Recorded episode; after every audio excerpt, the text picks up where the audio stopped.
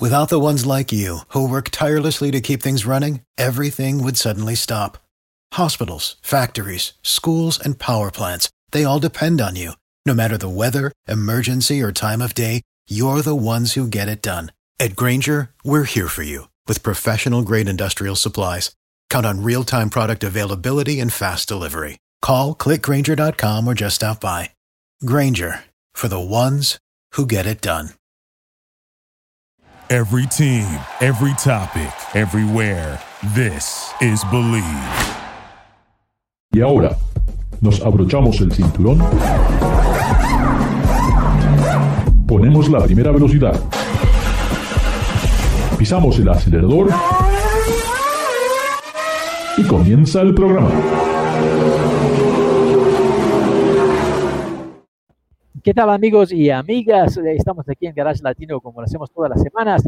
Recuerden, aquí no hablamos de fútbol, no hablamos de Facebook Baseball, ni, ni siquiera lo sé pronunciar.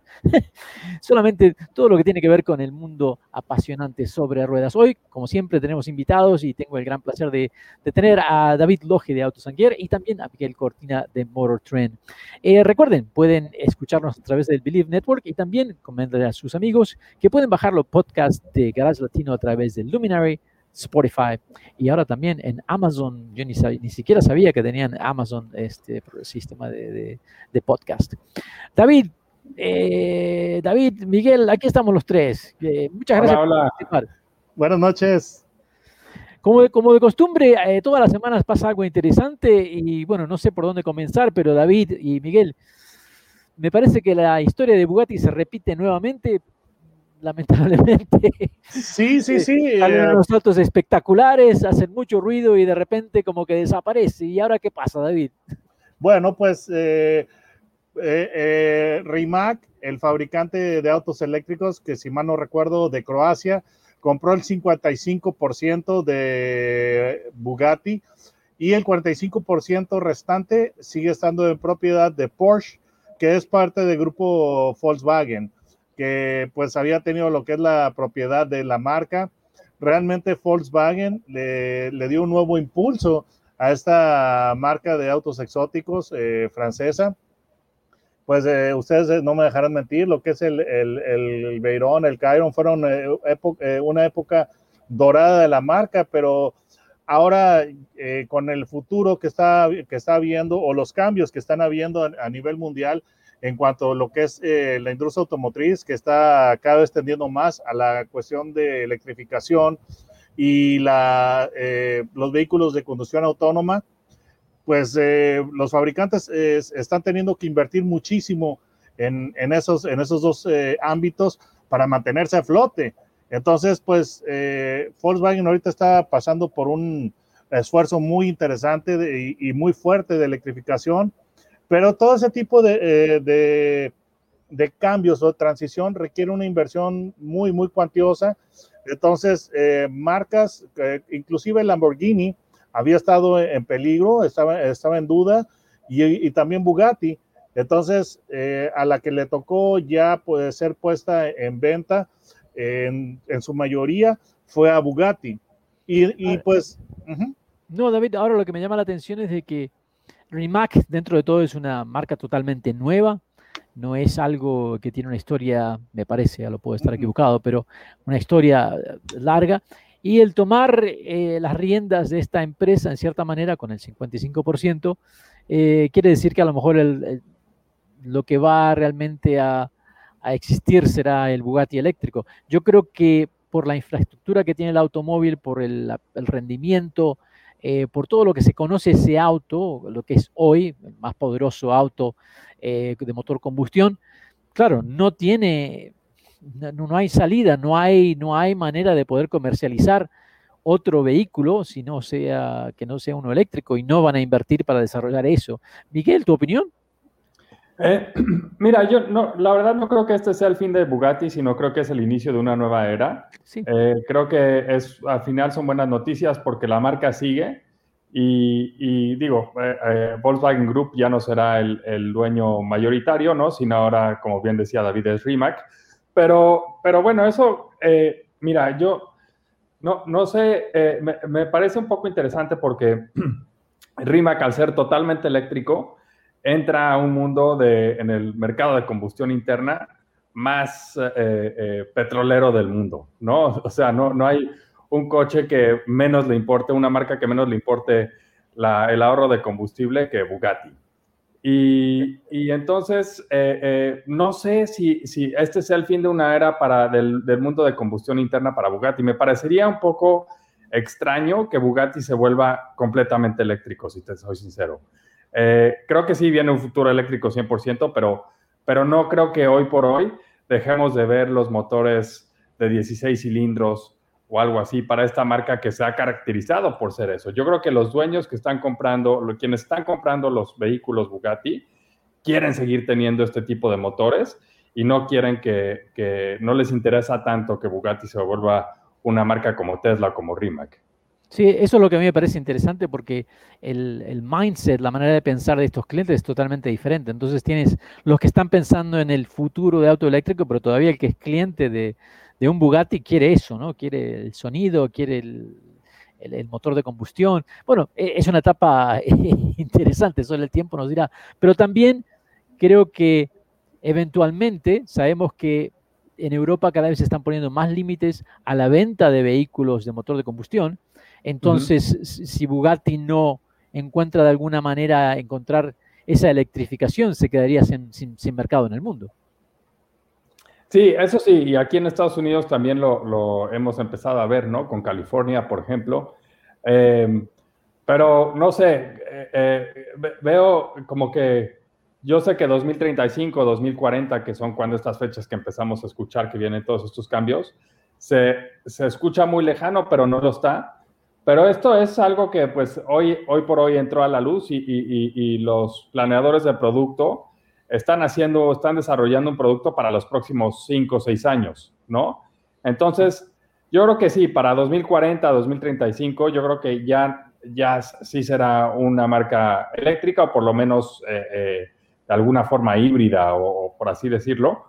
Eh, pero, pero yo creo que en el, en el corto plazo no, no veo un cambio drástico donde dejemos de ver el motor de combustión interna en Bugatti. Sí, sí, estamos de acuerdo. David.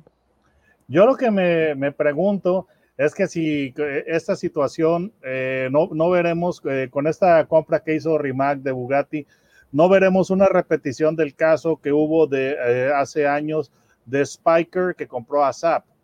Se la compró a, GM y pues bueno, ya, ya sabemos lo que fue de la marca, de la marca sueca, que ahora ya se, fue vendiendo en pedazos a consorcios chinos. Entonces, básicamente, eh, lo que estoy tratando de decir es de que en, eh, cuando, cuando fue esa transacción de Spiker con, con SAP, todo el mundo nos quedamos asombrados porque básicamente era una sardina tratando de, devorar un tiburón. Entonces, yo espero que no, por el bien de Bugatti, eh, que no sé, que, esta no sea una repetición del caso de Spiker Sap, porque Rimac eh, comprar, eh, comprar a Bugatti, vaya, Rimac comprando a Grupo Volkswagen esa, el 55%, pues uno como que se pone a pensar de que si verdaderamente no tenemos otra vez a la, a la, sardina tratando de devorar al, tiburón. Entonces, eh, y otra cosa que a mí también me preocupa es que Porsche dijo que iba a conservar el 45% de Bugatti. El pequeño detalle que, que, que, yo me pregunto es si no, si no llegará un punto eh, en un futuro cercano a mediano plazo en el cual Porsche se aburra o diga, ¿sabes qué? Ya no quiero, ya no quiero nada, entonces vendo, vendo la participación, lo que, lo que yo tengo, ¿no? O que diga, ¿sabes qué? Voy a vender el, 40% y me quedo con un 5% así eh, pequeñito solamente para por cuestiones de prestigio. Entonces, a mí me, a mí me da que pensar si en un momento dado no, no tratará Porsche de, de deshacerse de la participación que tiene en Bugatti. Sí, yo creo que los números es lo que van a dictar esa, esa resolución. Realmente, cuando estamos hablando de autos de tan baja producción y de un costo altísimo de producción, aunque cuesten 3 millones de dólares, realmente no sé cuál es, el, es, lo neto que le queda el, el tener abierta una fábrica y todo esto, pero bueno, ahí, veremos. Lo que me llamó también la atención esta semana es que David, ¿es verdad que los Mac E se están vendiendo más que los Mustang regulares? en el mes de junio sí. En el mes de junio sí, y a mí no me parece tan descabellada la, esto que está sucediendo porque está marcando pues ya lo que es el, cambio de, pues, eh, ¿cómo te diré? En el, mercado en el, cual los autos eléctricos están teniendo cada vez más aceptación. Y a, mucha, a muchas personas les pareció descabellado sacar una camioneta, una crossover basada, basada en, el, en el Mustang, pero considerando que las eh, camionetas están teniendo tanta, un, boom tan grande a nivel mundial, creo que fue, fue una decisión acertada después de todo. Sí, sí, sí, yo todavía no, no tengo, me cuesta con eso del nombre, del nombre, pero, pero mirando la camioneta por sí sola, no, la camioneta yo creo que me gustó. Los únicos problemas que tuve fueron no de la camioneta, sino fueron problemas de, los sistemas de carga. De, carga, ¿no? Que realmente no tenemos la infraestructura.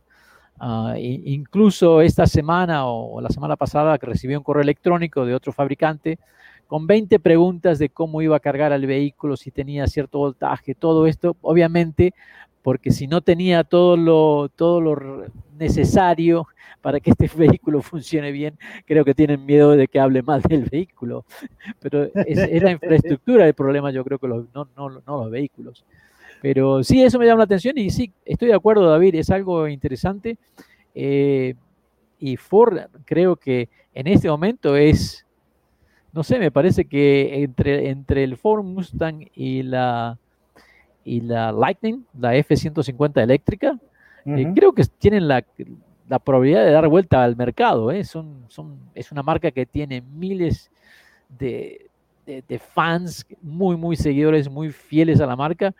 Y se, para mí es como que es la única en este momento que realmente le puede sacar ese título a Tesla del auto eléctrico, ¿no? Sí, y, yo, yo, sé muy bien lo que tú piensas del Mustang Mach-E, o sea, creo que, que tú piensas del Mustang Mach-E lo que Miguel y yo pensamos cuando vemos enchiladas hechas con queso americano. o, mejor, o mejor, que eh, un fabricante de autos que quedará en anonimato, eh, siempre me acuerdo porque esto hace, fue un evento hace un par de años atrás y, y el evento tuvimos el almuerzo a solamente unas dos millas del borde con México. ¿Y qué sirvieron? ¿Ah? Eran este, tacos, ¿no? Pero no tenían ni salsa ni pico de gallo. y para mí, para, para, yo creo que para eh, posiblemente para Miguel esto también sea una aberración. El taco salad para, para, para nosotros es básicamente eso, lo que es el, el lo que el Mustang mach para ti, ¿verdad? El taco salad para nosotros, eh, para Miguel y para mí es una aberración. Sí. no, mira, yo volviendo un poco al tema de Ford, yo creo que sí, Ford va con todo este, eh, en el tema eléctrico. Eh, le está apostando mucho, le está apostando además con sus eh, vehículos más fuertes, sus nombres más fuertes, F-150, eh, Mustang y seguramente, digo, esto no está confirmado, pero hace totalmente sentido que la Bronco tenga también un modelo eléctrico, ¿no? Entonces, estar con esos tres vehículos core o vehículos base, es como está tratando de levantar el entusiasmo en, los vehículos eléctricos. Se me hace una gran estrategia. Con el Maki, por lo menos que he tenido oportunidad de manejarlo, eh, lo, han hecho perfecto. Eh, eh, es un gran, gran producto.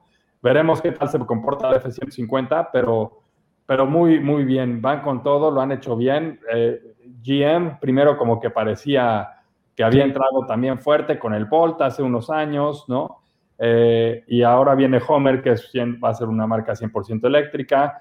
Eh, en fin, la competencia va a estar fuerte, pero yo creo que Ford lo hizo muy bien porque empezó con sus vehículos más fuertes, sus nombres más fuertes, y está empujando un entusiasmo muy fuerte hacia los vehículos eléctricos. Y además, este, Miguel y David, también la Transit eléctrica en el sector de vehículos comerciales porque ellos venden muchos de esos vehículos y ellos también ya lanzaron el, furgón eléctrico, o sea que realmente eh, están atacando, muy, muy, muy buena observación, este Miguel, eh, realmente eh, sí, Por eso a mí me parece que, como tú lo mencionaste, GM parecía que iba a tomar ese liderazgo de las marcas americanas en las cosas eléctricas y de repente han tenido un par de, de caídas y esto último que les ha pasado con el Volt realmente no les ayuda. Pero bueno, son cosas que suceden. Estamos en Garage Latino. Hoy tengo el placer de estar con David Logi de Autosanguer y Miguel Cortina de Motor Trend. Recuerden, díganle a sus amigos que pueden bajar los, programas, los podcasts de Garage Latino a través de Believe Network, Luminary o Spotify. No se vayan, que ya regresamos. Gracias por participar con nosotros. Garage Latino sale al aire por la cadena nacional Believe Network. Visita la página garagelatino.com dale un like a Facebook de Garage Latino y envía tus comentarios. Garage Latino está disponible en iHeartRadio, TuneIn, Stitcher, iTunes, Luminary y por supuesto Spotify. Así que baja el podcast y compártelo con tus amigos. Hasta la próxima. For the ones who work hard to ensure their crew can always go the extra mile, and the ones who get in early so everyone can go home on time, there's Granger, offering professional grade supplies backed by product experts so you can quickly and easily find what you need. Plus, you can count on access to a committed team ready to go the extra mile for you. Call, clickgranger.com, or just stop by. Granger, for the ones who get it done.